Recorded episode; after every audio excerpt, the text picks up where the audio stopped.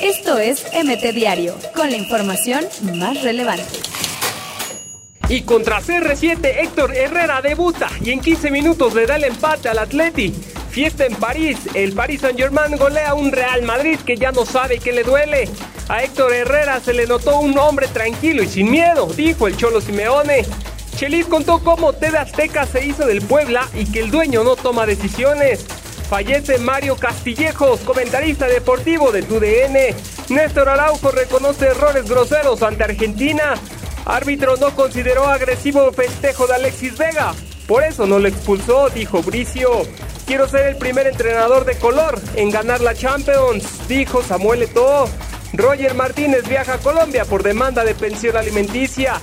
En estos meses vi lo que será mi vida sin el fútbol, dijo en exclusiva para medio tiempo Giovanni Dos Santos. Esto es MT Diario, con la información más relevante.